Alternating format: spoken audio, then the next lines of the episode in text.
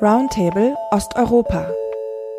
Ein Podcast des Zentrums für Osteuropa und internationale Studien.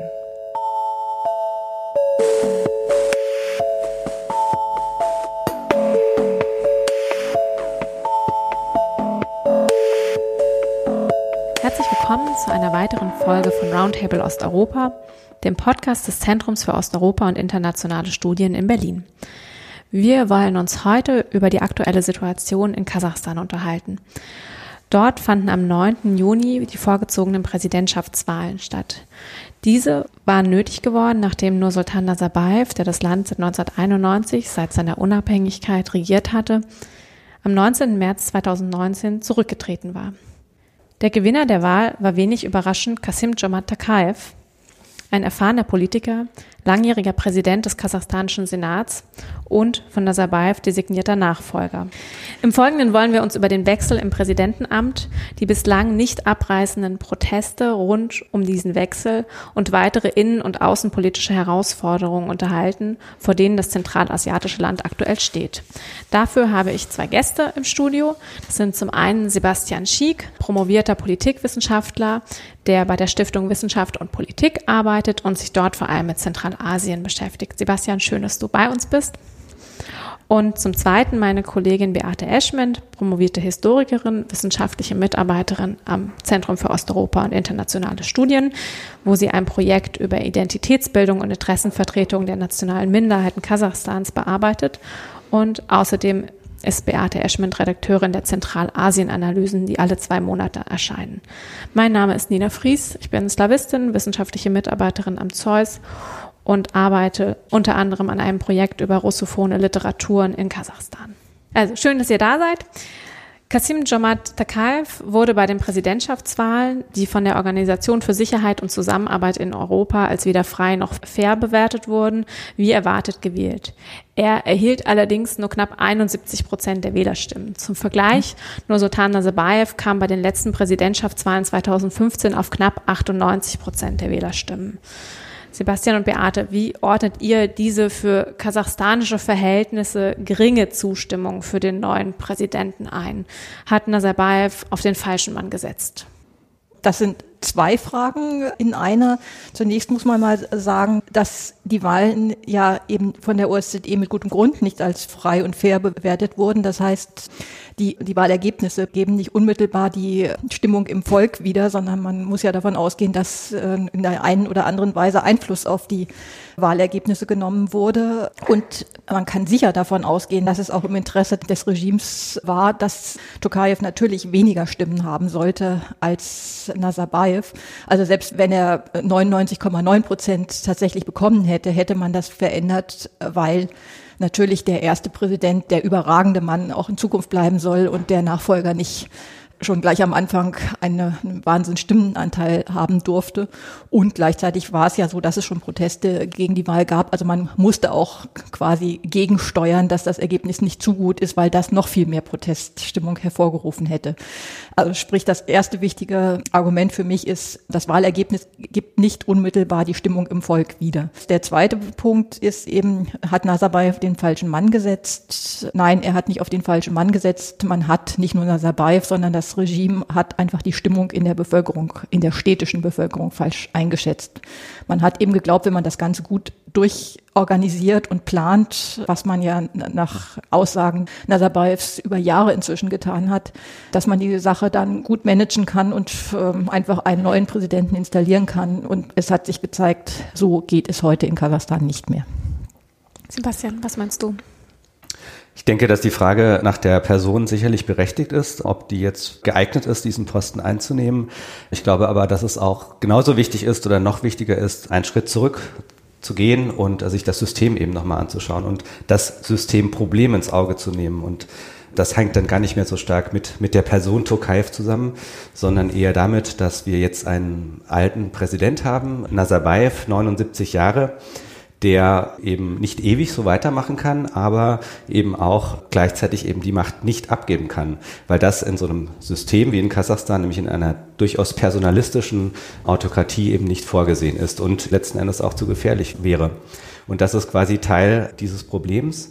Und aus dieser Sicht ist Tokayev definitiv erstmal nicht der falsche Mann, sondern genau der richtige Mann, weil Tokayev selber keine Macht hat innerhalb des Landes. Es wurde schon in der Anmoderation angekündigt, dass er ein sehr erfahrener, sehr guter Politiker ist. Er spricht viele Sprachen, ist auch international gut vernetzt, aber er hat im Land keine eigene Macht. Und genau das ist die Hauptfunktion, die er erfüllen soll aus der Sicht Nazarbayevs, denn die möchte vorerst er zusammen mit seiner Familie behalten. Beate hat es schon kurz angesprochen. Es gab seit der äh, Rücktrittserklärung von Nazarbayev Proteste bereits die erste Amtshandlung Takayevs, die kasachstanische Hauptstadt Astana zu Ehren des ersten Präsidenten in Nur-Sultan umzubenennen, hatte Bürgerproteste ausgelöst und diese sind seitdem nicht abgerissen. Rund um die Wahlen gab es in Nur-Sultan und Almaty etwa 4000 Festnahmen. Was wissen wir denn über diejenigen, die da auf die Straße gehen und was sind ihre Forderungen? Sebastian, willst du anfangen? Ja, also das ist in der Tat eine interessante Entwicklung. Ähm, es gab ja, es war immer lange Zeit die Debatte, wie wird dieser Machtwechsel in Kasachstan stattfinden und gibt es eben Probleme im Laufe dieses Machtwechsels. Und die Prognose aller Experten war eigentlich immer, wenn es Probleme gibt, dann kommen die aus der Elite. Darauf war der große Fokus und dass jetzt quasi so eine neue Protestbewegung entsteht in Kasachstan, das ist einfach äh, etwas, womit die wenigsten bis keiner damit gerechnet hat. Wer ist das? Es ist eine bunte Mischung aus verschiedenen Milieus. Ähm, in den Medien dominieren äh, sehr stark junge Leute, die in sehr globalisierten oder die in, in globalen Protestformen hier auf eine sehr kreative Art und Weise ihren Unmut und ihren Protest zeitigen. Es vermischt sich aber auch ein Milieu aus einer älteren Bevölkerungsschicht äh, dazu, die auch schon früher ähm, in sozialen Fragen Protest geleistet haben, denn das gab es auch schon früher, soziale Proteste zu sozialen Fragen. Das vermischt sich. Und was man jetzt eben auch noch sieht, ist, dass es zu spontanen Eruptionen anhand von konkreten äh, Fällen kommt. Sebastian, ich würde kurz nachhaken. Du hast erwähnt, in den Medien dominiert die Berichterstattung über das junge, internetaffine Milieu. Was berichten denn die Medien in Kasachstan über diese Proteste? Kannst du dazu was sagen?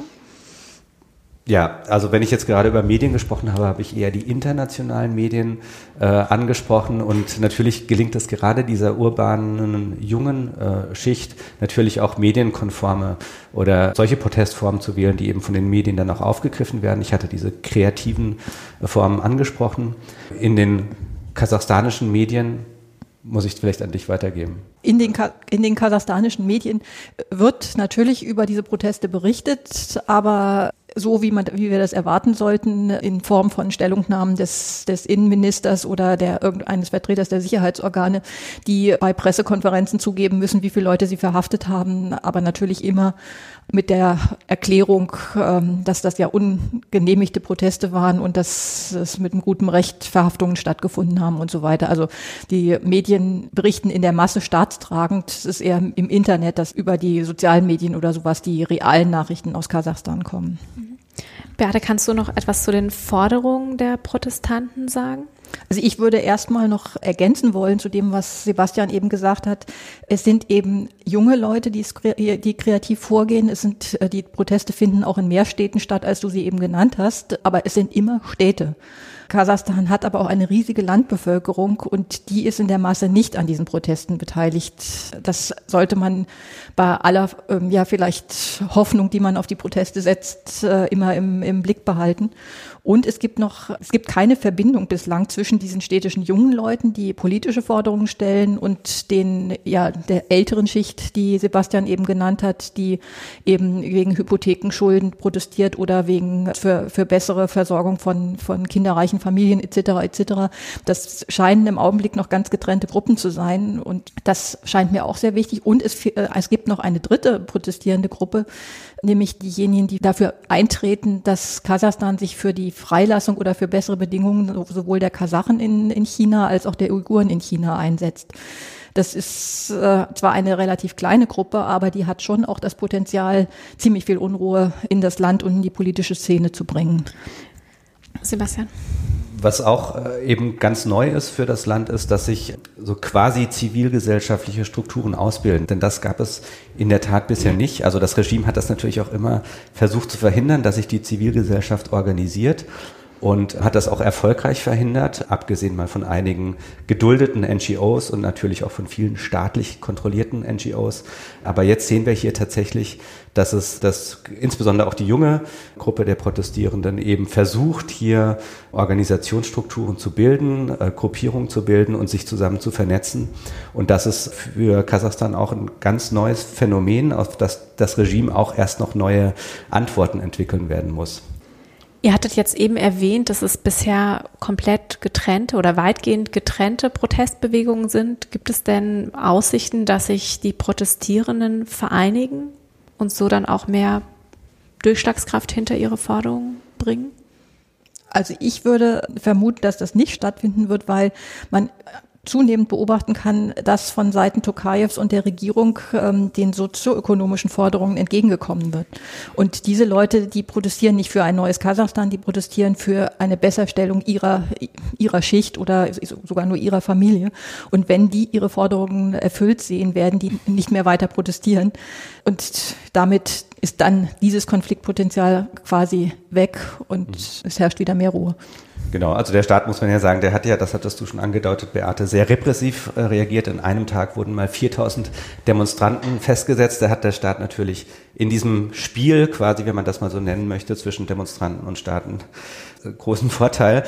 Schwieriger wird's eben aber ich stimme dir da generell zu, was diese sozioökonomische Dimension anbetrifft. Aber das wird auch nicht ganz einfach sein. Also das Wirtschaftswachstum zieht in Kasachstan gerade wieder an. Das ist jetzt auf vier Prozent. Das heißt, der Staat verfügt schon wieder über mehr Geld, als er das in den letzten Jahren nach der Wirtschaftskrise 2014, 2015 hatte.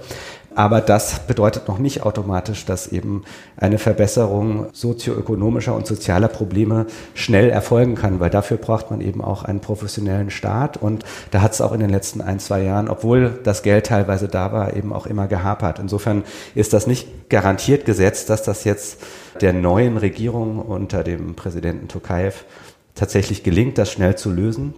Insofern glaube ich, ist nochmal, um auf deine Frage zurückzukommen, inwiefern sich jetzt die Protestierenden verbinden, ist das sicherlich eine wichtige Frage, weil dieses Protestpotenzial ein, eine Art äh, Faustpfand ist in dieser Aushandlung und Verhandlung. Und ich glaube, wir müssen vor allem über Kasachstan jetzt in den nächsten Monaten und Jahren das so betrachten und so sehen, dass es hier jetzt um einen Aushandlungsprozess geht. Und die große Frage ist, ob es nicht eben nur um soziale, ökonomische Fragen geht, sondern inwiefern eben auch diese Frage von Polity, also von Politikorganisation Teil dieser Aushandlung werden kann. Es gibt da ein paar Anzeichen dafür, dass der Staat da ein kleines bisschen entgegenkommt. Ähm, Proteste sind ja in Kasachstan erstmal generell genehmigungspflichtig. Die Demonstranten haben teilweise auch das zum Thema gemacht. Der Protest also haben gefordert, dass das abgeschafft werden muss. Und tatsächlich ist es jetzt so, dass der Staat zwar nicht, noch nicht bereit ist, das aufzugeben, aber es gab jetzt eben zwei, einen Gerichtsentscheid in Astana, der eine Demonstration äh, erlaubt hat, nachdem sie 36 Mal äh, versagt wurde. Und in Almaty kam es hier zum ersten Mal überhaupt zu der Genehmigung einer leicht politischen Kundgebung. Das heißt, deswegen gehe ich davon aus, dass es hier eben diesen Aushandlungsprozess auch in den nächsten Monaten und Jahren geben wird. Und die Frage ist eben immer, welche Macht hat die Bevölkerung, hat die Gesellschaft und wenn sie eben zeigt, dass sie organisationsfähig ist, dass sie mobilisierungsfähig ist, dann hat sie auch eine gewisse Macht. Gibt es denn führende Köpfe in diesen Protestbewegungen in den unterschiedlichen Gruppen oder ist das alles momentan noch eine breite Masse mit unbekannten Gesichtern?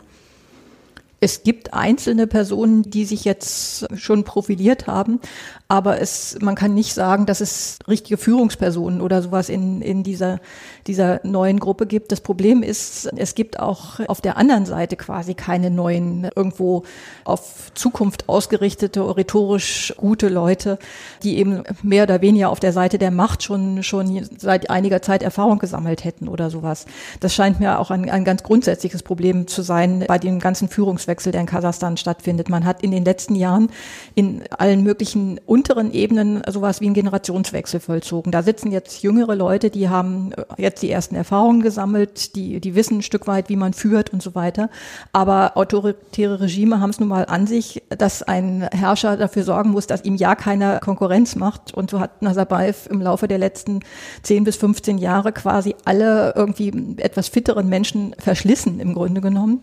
Und es gibt natürlich in seiner Generation sowieso nicht, darum kann es auch nicht gehen, aber auch in der Generation danach eigentlich niemanden, der irgendwo in der Lage wäre, ja, erstens neue Ideen zu haben, aber zweitens auch eben ja Führungsqualitäten und rhetorische Qualitäten, dass er jetzt Menschen für sich begeistern könnte oder sowas. Und ähm, das scheint mir ein echtes Problem zu sein. Wen man noch nennen muss, ist eine ganz andere Figur, die nicht in Kasachstan sich aufhält. Äh, das ist ja ein, ein ehemaliger äh, Minister, Ablyasov heißt er, der äh, Teil der Regierung unter Nazarbayev eben war in den 1990er und 2000er Jahren und der sich dann eben zerstritten hat und mittlerweile im Exil in London lebt und von dort aus eben sehr stark in den Diskurs eingreift über Medienkanäle, über YouTube, über Facebook. Und am 6. Juli war es auch tatsächlich so, dass er zu einer Demonstration aufgerufen hat und die dann auch stattgefunden hat. Das heißt, diese Figur Ablyasov, der Ex-Politiker und Oligarch, der in London sitzt, hat hier auch eben eine gewisse Einfluss auf die Protestbewegung, sicherlich nicht auf die komplette Protestbewegung. Das ist für das Regime natürlich ärgerlich, der Mann ist schon immer ärgerlich. Gleichzeitig ist es aber sicherlich auch ähm, für, für das Regime eine Möglichkeit, die Proteste zu delegitimieren über diese Figur des im Exil lebenden Oligarchen. Gut, wir haben jetzt über Sozialpolitik ein bisschen gesprochen, über mögliche Reformen von politischen Strukturen in Kasachstan. Vor welchen weiteren innenpolitischen Herausforderungen steht denn Präsident Takaev und die neue Regierung in Kasachstan? Ja, also ich denke, eines der Hauptpunkte ist sicherlich die Wirtschaftspolitik, auch wenn wir das schon angesprochen hatten.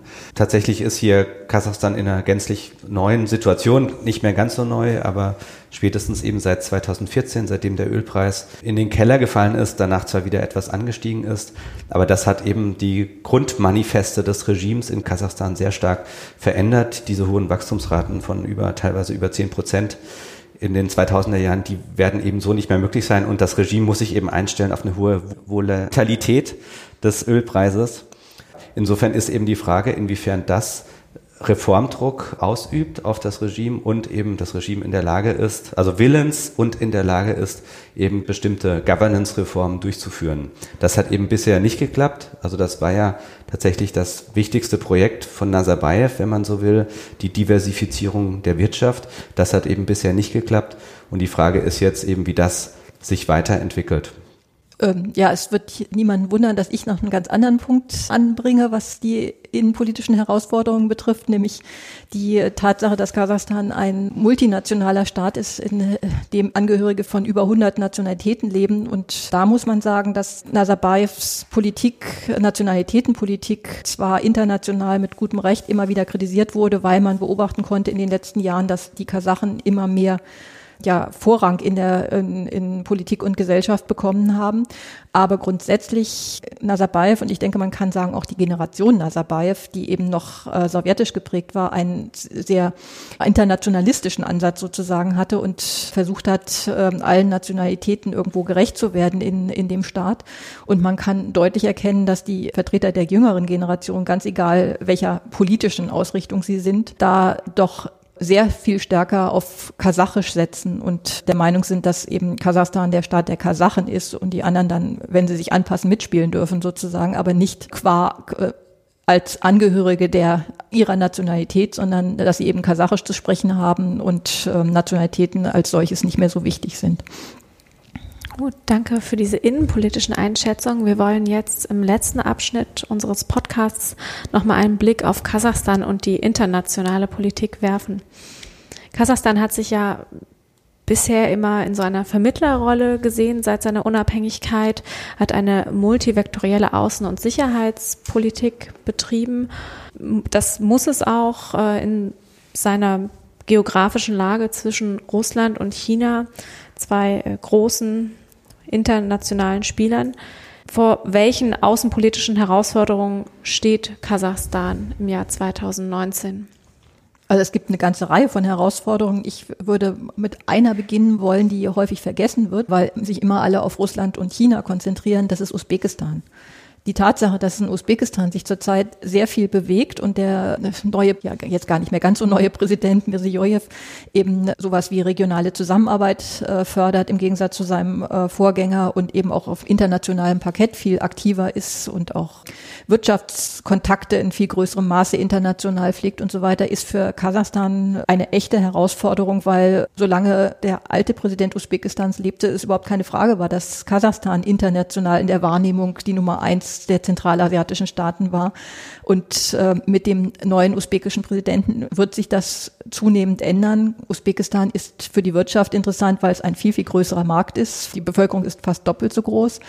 Und ja, also einfach die Tatsache, dass der neue Präsident sehr viel mehr international auch aktiv ist, wird Kasachstan aus dieser gewohnten Rolle des Primus inter pares irgendwo herausdrängen. Und ich denke, das wird Kasachstan nicht sehr gefallen und eine echte Herausforderung sein, weil viele der internationalen Bemühungen, also auch als Vermittler, ja damit zusammenhängen, dass man eben auffallen möchte, dass man wahrgenommen werden möchte auf internationalem Parkett.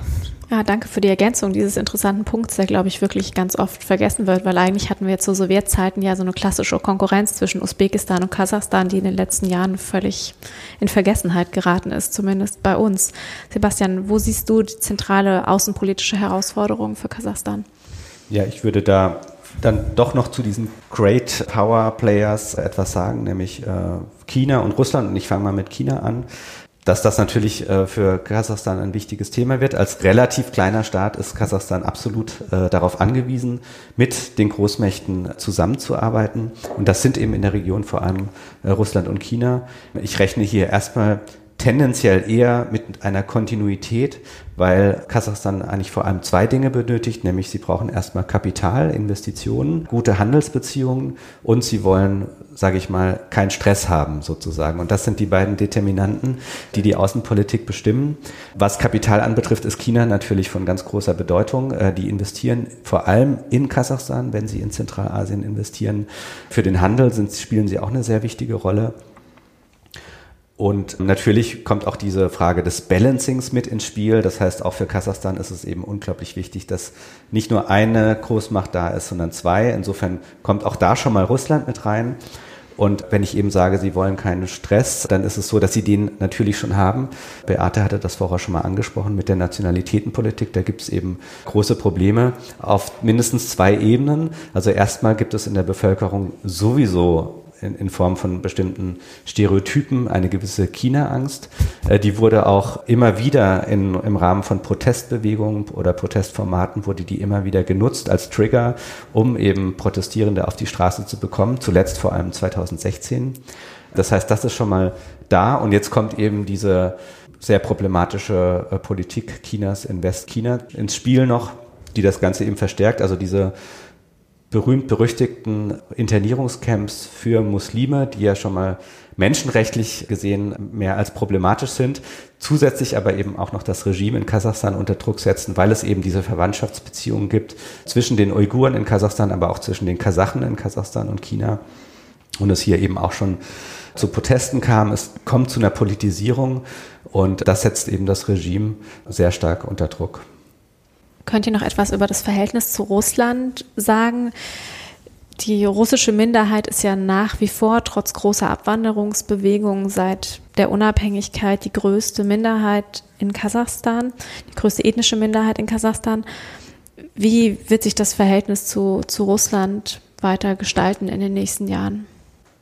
Ich glaube, das kann man im Augenblick deshalb schwer voraussagen, weil man einfach im Fall, ganz besonders im Falle Kasachstans schwer sagen kann, wie es politisch weitergeht. Also das Verhältnis bisher war ja super gut deshalb, weil so etwas wie die berühmte Männerfreundschaft zwischen Nazarbayev und Putin bestand und vieles auf dieser Ebene tatsächlich funktionierte und gelöst wurde. Ob das jetzt Tokayev weiter so gelingt, äh, bleibt abzuwarten. Aber vor allem ist eben die Frage, wenn ein neuer Präsident oder eine andere Politik in Kasachstan in der Zukunft durchgeführt wird, dann kann das sein, dass das ähm, Herrn Putin nicht gefällt und das Verhältnis sich verschlechtert. Aber man, ich glaube, man kann hoffnungsvoll davon ausgehen, dass auch nationalistischere Politiker in Kasachstan einfach sehen, dass sie ein gutes Verhältnis zu, zu Russland brauchen. Bei einer, einer gemeinsamen Grenze, die 6000 Kilometer lang ist, äh, empfiehlt es sich, keinen Konfrontationskurs zu fahren. Ich glaube, das kann man bei einem zukünftigen Präsidenten auch voraussetzen, dass er das weiß. Wir haben jetzt vor allem über Kasachstan und das Verhältnis zu seinen Nachbarn, zu China und Russland und zu Usbekistan gesprochen. Jetzt ist die EU momentan dabei, eine neue Zentralasien-Strategie zu entwickeln. Welche Bedeutung hat denn diese Zentralasien-Strategie für Kasachstan oder welche Rolle spielt Kasachstan in dieser neuen Zentralasien-Strategie? Mhm. Also erstmal, genau, wir haben seit dem 17.06. angenommen durch den Rat der EU eine neue Zentralasien-Strategie und Erstmal hat das eine gewisse symbolische Bedeutung. Es gab schon früher Revisionen der alten Strategie. Jetzt hat man explizit gesagt, wir schreiben die komplett neu. Die wurde auch in einem dreijährigen Prozess mit vielen Gesprächen und Treffen in Zentralasien und in Brüssel neu konzipiert. Geht auch einher mit einer Aufstockung des Budgets um fast 50 Prozent. Das heißt, wir haben hier auf jeden Fall schon mal so eine Symbol symbolische Marksetzung.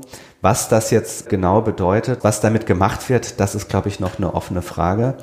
Also die EU ist jetzt eben in der Phase, wo sie sich dann nochmal für konkrete Projekte entscheiden äh, muss. Die werden unter den Titel Resilienz, das ist so ein schöner, unscharfer Begriff, wo erstmal nicht ganz klar ist, was damit gemeint ist, also unter dem Stichwort Resilienz und Förderung von Wohlstand, also ein offensichtlich ja, sehr unpolitischer erstmal Begriff, wirkt erstmal sehr unpolitisch.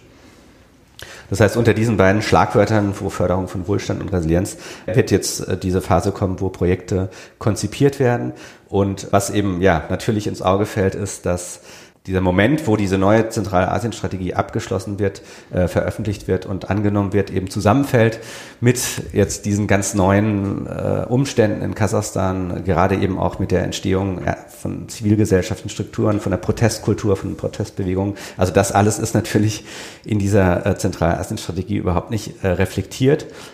Und letzten Endes ist es, würde ich sagen, erstmal ein Dilemma für die EU, weil auf der einen Seite ist die EU der einzige externe Akteur in der Region, der diese Idee von Demokratie, von Menschenrechte überhaupt offen ansprechen kann und anspricht.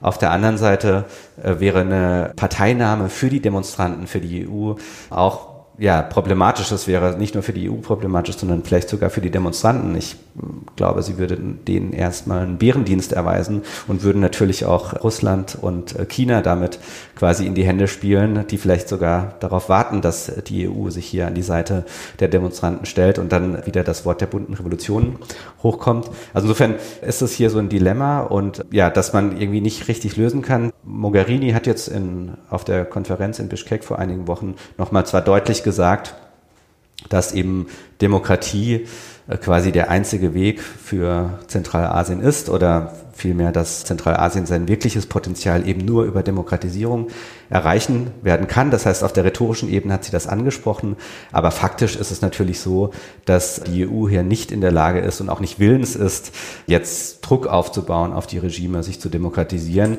Denn wir dürfen ja nicht vergessen, eines der Hauptinteressen der EU in der Region sind sicherlich wirtschaftliche Aspekte, vor allem der Ölhandel mit Kasachstan und ähm, alles andere wird dann auf Stufe zwei ausgehandelt. Es gibt noch ein weiteres Interesse der EU in der Region, das ist Stabilität. Und da muss man sich eben auch fragen, inwieweit eine Unterstützung von Demonstranten stabilitätsfördernd wäre oder nicht. Aber meiner Meinung nach ist es vor allem so, dass es gar nicht Aufgabe der EU ist, Partei zu nehmen in, weder in Kasachstan noch sonst irgendwo. Die EU kann, sollte weiterhin fordern, dass Menschenrechte eingehalten werden, dass das Recht auf Versammlungsfreiheit, Meinungsfreiheit und so weiter äh, wieder ausgebaut wird. Aber es kann nicht Aufgabe der EU oder der deutschen Regierung oder einer auswärtigen Macht sein, Partei für eine Seite zu nehmen. Das ist mir auch ganz besonders aufgefallen im Zusammenhang mit den Wahlen, äh, als mir jemand erzählt hat, es gäbe ja einen ganz tollen anderen Kandidaten und eben den zweiten in der Rangfolge der, der äh, Wahlergebnisse als den kommenden Mann mir präsentiert hat. Äh, es ist auch nicht grundsätzlich immer so, dass jemand, der gegen die Führung eines Landes ist, per se der Gute ist sondern das sollte man wirklich den Menschen in der Region selber überlassen, zu entscheiden, was ihre Zukunft sein soll. Okay, danke für diese Einschätzung. Dann vielleicht abschließend die Frage, wir haben ja jetzt viel über innenpolitische, wirtschafts- und sozialpolitische Herausforderungen für Kasachstan gesprochen, über außenpolitische Herausforderungen. Welche Möglichkeiten hat denn Takayev überhaupt, eine eigene Handschrift zu entwickeln, Reformen durchzusetzen? Wie wären da eure Prognosen? Also was man sehen muss, ist, dass Tokayev jetzt dieses Amt des Präsidenten innehält. Er ist aber nur einer unter vielen und vor allem gibt es da eben nach wie vor den ersten Präsidenten Kasachstans, Nazarbayev, so ist ja sein Titel, erster Präsident Kasachstans, den behält er auch und nicht nur den, sondern er ist eben auch weiterhin Leiter des Sicherheitsrates. Das heißt, er hat auch einen Zugriff auf die Sicherheitsbehörden und die Befugnisse des Sicherheitsrates gehen aber auch darüber hinaus. Das heißt, Nazarbayev kann nach wie vor formal auch in alle erdenklichen Politikfelder eingreifen. Vor allem hat er aber nach wie vor die Macht, also nicht, nicht nur die Herrschaft, nicht nur die Befugnisse, sondern auch die Macht. Und insofern äh, müssen wir Politik nach wie vor sehr stark aus, aus der Richtung des alten Systems unter Nazarbayev eben denken. Und ich glaube, eine ganz offene Frage ist, inwiefern Tokayev hier gewillt ist, jetzt eigene Bündnisse zu schmieden, um dann irgendwie eigene, eine eigene Macht sich aufzubauen. Ich bin da eher skeptisch, denn es gibt ja noch andere Machtgruppen innerhalb des Systems und ich glaube, dass sich, wenn es zu Machtverschiebungen kommt innerhalb der Elite, dann gehen die eher zu bestimmten Machtgruppen, die schon existieren und nicht zu Tukayev. Insofern ist die Möglichkeit Tukayevs eine eigene Handschrift zu entwickeln alleine so in dieser Konstellation sehr gering. Ich würde mich ganz weigern, diese Frage zu beantworten, weil es mir einfach zu viele Unbekannte enthält. Also man kann im Augenblick überhaupt nicht absehen, wie lange ähm, Nazarbayev noch in der Lage ist, Einfluss auf Politik zu nehmen und ob er es auf die Dauer überhaupt will. Also das, das ist schon mal die entscheidende Voraussetzung dafür, dass äh, Tokayev entweder eine eigene Handschrift entwickeln kann oder nicht, wie, wie sich äh, Nazarbayev weiter ver verhält. Und genauso wie, wie Sebastian würde ich sagen, man es ist im Augenblick nicht absehbar, welche Elitegruppen es gibt und wie sie sich positionieren.